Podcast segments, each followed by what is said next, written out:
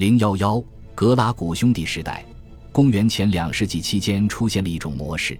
由于长期在海外服役，意大利中部的农民士兵无论如何都会疏离自己的土地以及工地，于是他们放弃自己的土地与使用工地的权利，前往波河流域定居。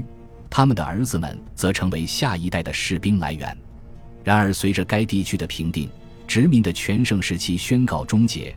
这以后，直到公元前一百三十三年之前的一代人时间里，无地者的数量似乎稳步上升。他们本身既无土地，亦无有望获取土地的地方可去。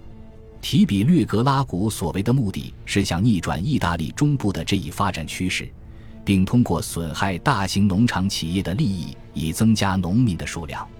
提比略于公元前一百三十三年当选保民官，他提出一项土地法案。要求对工地的占有面积加以限制，并将多余的部分分配给民众。为反击提比略，元老院推选出另一位保民官马尔库斯·乌大维。乌大维否决了该法案，提比略被迫借助民众之力将这位保民官同僚免职。提比略还通过干预对帕加马王国的安排，进一步与元老院对抗。这个王国是通过遗嘱留给罗马人民的。而管理外国事务原本是元老院的传统特权。提比略试图确保自己再度当选保民官，此举引发了骚乱。最终，他与三百名支持者一道在骚乱中被杀。这一时期的改革企图引发的最严重后果，大概是意大利人与罗马政治纠缠不清，无法分割。不过，在我们能够转向其他具体问题之前，尚有一个更深层的问题需要考虑。及意大利的持续罗马化，罗马道路修建的黄金时代是在提比略格拉古这一带，或者说在他之前一代。这一时段带来的是整个意大利，不管在实际意义上还是在象征意义上，皆连接成一体，其程度远远超过以往。在第二次布匿战争之后的岁月里，意大利同样成为了金融与经济的统一体。战争结束之前，除罗马钱币之外，尚有大量意大利共同体制造的钱币在流通，而在战争结束之后，只有极少数共同体自认为完全独立于罗马，有必要自己制造钱币。先前发行的钱币也迅速退出了流通。那些从军队退役的战士把罗马钱币带入亚平宁山脉的穷乡僻壤。发展中的市场经济作为对东方财富流入的回应。使得意大利的金融与经济的一体化更上一层楼。到了公元前两世纪中期，不论在类型上还是数量上，意大利的罗马钱币流通模式都存在某些不平等之处。但之后，此类不平等就消失了。这显然是商品货币交换发展进程的标志。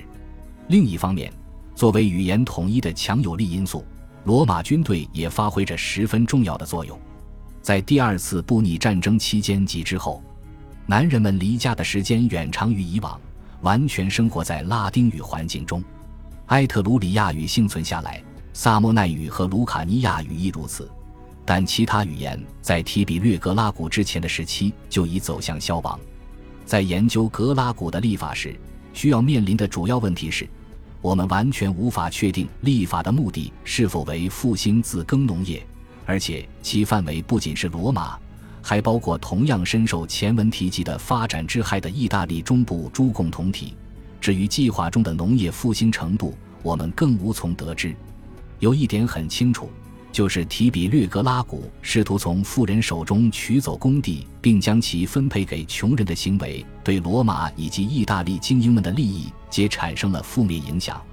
而授予部分或全部意大利人罗马公民权的想法也是才产生不久的。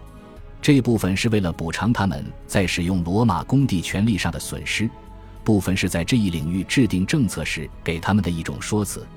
此种想法一经出现，就不可磨灭。尽管直到公元前九十一年，意大利人对罗马公民权的要求才以战争爆发的形式全面凸显出来，同时。